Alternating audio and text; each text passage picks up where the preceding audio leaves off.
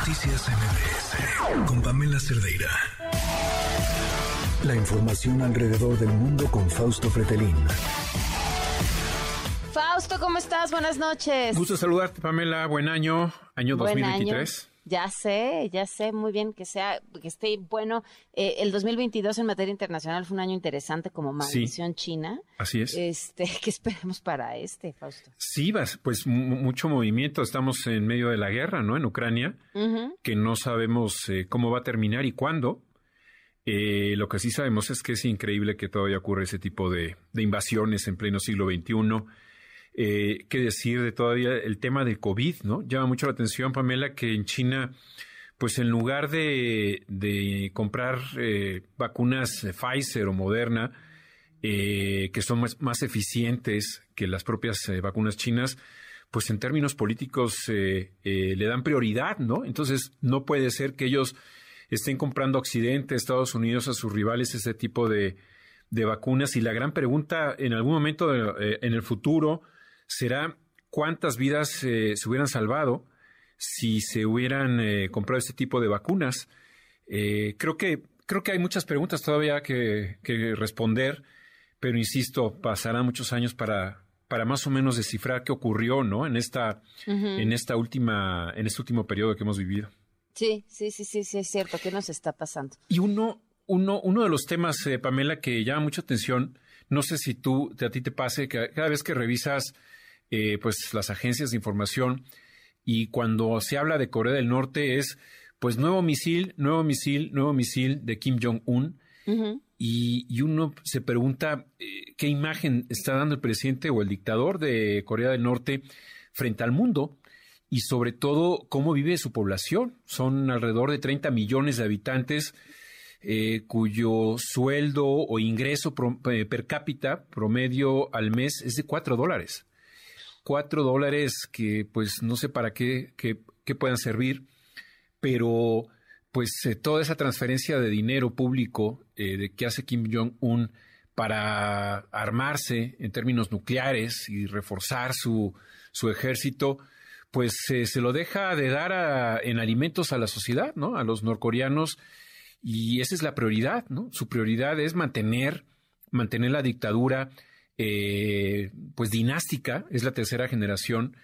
Eh, y, y lo, y lo digo, Pamela, eh, tú te preguntarás, bueno, ¿por qué elegí este, o te, por qué te propuse este, este tema Tema. eh, en este inicio de año? Porque creo que también ya nos hemos acostumbrado a simplemente escuchar nuevos, nuevas pruebas, nuevas pruebas nucleares con misiles potentes, transatlánticos de largo alcance, hasta que un día eh, nos topemos con la noticia de que ya fue en serio y que dirigió, eh, ojalá que no ocurra, pero que haya dirigido uno de sus misiles, no sé, a San Francisco o a Los Ángeles y haya causado, pues... ¿Así eh, de millón- plano lo ves, Fausto? bueno, pues mira, eh, está dentro de las posibilidades, no es, eh, no es lejano, lo está haciendo. Evidentemente su discurso, Pamela, es para reforzar la unión interna. Es decir, siempre se enseña musculatura eh, nuclear, ¿no? Para desincentivar a los rivales, a los enemigos de ataques, en este caso, pues a Estados Unidos, a Corea del Sur, a Japón, que son sus principales enemigos. Eh, pero ahí está, ¿no? Es decir, eh, si tú te fijas el año pasado, la gran, la- la- pues la, gran preocupación era si el presidente ruso iba o no a utilizar armamento nuclear en contra de Ucrania. Se puso sobre la mesa y, y bueno, to- todos a temblar, pero pues si ya ocurrió una vez y lo hizo Estados Unidos en- frente a Japón, eh, pues eh, podría ocurrir, pero aquí lo que preocupa, insisto, Pamela, es la, la cómo, cómo la, la sociedad norcoreana se ha ido rezagando paulatinamente hasta convertirse prácticamente en una sociedad secta, porque no es un partido socialista, es un partido secta. Eh, el- hay que hacerle reverencia a este presidente que obliga a toda la, a, a- a los- a la población a tener pues en sus casas una eh, estación de radio eh, fija, que es la estación pública. Eh, los periódicos pues están controlados. eh, y bueno, pues es un, un personaje criminal porque mató a su tío, si tú recordarás, mató a un medio hermano, ordenó la, la muerte de un medio hermano, que fue de película porque pues se contrataron a dos chicas que les dijeron que estaban eh, participando en un programa de televisión escondida y querían hacer una broma, eh, en este caso pues al medio hermano de Kim Jong-un y eh, lo rociaron con, con, gases que de manera conjunta lo llevaron hacia la muerte.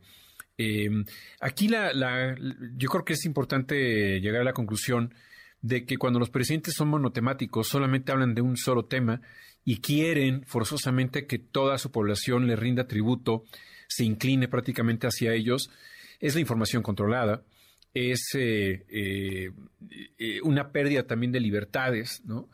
y, sobre todo la erosión de las pocas instituciones que, que, bueno, ya no digamos que, que, haya instituciones democráticas en Corea del Norte, la verdad no existen, no han existido. Corea del Norte pues viene de, de momentos complicados después de la Segunda Guerra Mundial, porque hay una, pues, eh, una división entre las, en, la isla. Los eh, soviéticos se quedan con la parte norte, los estadounidenses con la sur. Después ya la van, eh, la van abandonando y pues el conflicto continúa. tuve oportunidad de estar en Japón hace un mes y, te comentaba también a través de, de, tu espacio la gran preocupación de Japón en ese momento es cuándo va a dirigir un misil Kim Jong-un hacia la isla, hacia Japón. Eh, lo vemos muy lejos, Pamela, pero allá se ve con temor. Es decir, sí se siente, sí se siente el temor, eh, digamos, no como lo sienten ahora los ucranianos, de que escuchan las sirenas eh, porque ya vienen las, los misiles, pero sí un temor de prevención, un temor, un miedo, que eso va quitando grados de libertad, a final de cuentas y ese es un elemento importante. Y otro, otro elemento es que en ocasiones, eh, en el caso de México, pues estamos muy lejos de Corea del Norte y lo vemos como un caso aislado, como si fuera un planeta distinto a nuestro, más allá de que sea otro continente. Y y creo que eh, en el siglo XXI lo que ha dado la globalización es que estemos hombro con hombro. Eso ya no hay lejos. También veíamos muy lejos Ucrania y también veíamos muy lejos Rusia. Sí. Y la crisis que ha provocado, eh, pues ha sido casi del tamaño de la misma crisis provocada por la pandemia. Exacto. Y el impacto, velo, en el tema de Ucrania, pues tenemos la inflación llamada Putin, ¿no? Es decir, es una inflación global.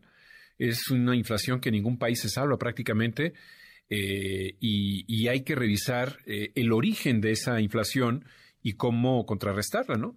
Pero yo creo que la diplomacia, en el caso, regresando al tema de Corea, pues es emblemáticamente terrorífica, eh, es un ejemplo de lo que no tendría que suceder en el siglo XXI, pero todavía existe. Y si tú te fijas, no hace muchos años se acercó con Donald Trump, Kim Jong-un, hicieron prácticamente pues amistad, ¿no? Hasta que en Estados Unidos le dijeron a Donald Trump, oiga, eh, lo que usted haciendo es, eh, pues le están tomando el pelo en realidad porque no van a llegar a ninguna parte con estas negociaciones. ¿no? Claro. Pues Fausto, eh, ojalá se te haga la boca chicharrón. ojalá. ojalá solo parezca eso, un intento de amenaza y no más. pero sigamos hablando del mundo. Muchísimas gracias, Fausto, y feliz año. Feliz año, que la pases muy bien, Pamela. Igual a todo el auditorio de MBC muy buenas noches y buen 2023. Noticias MBS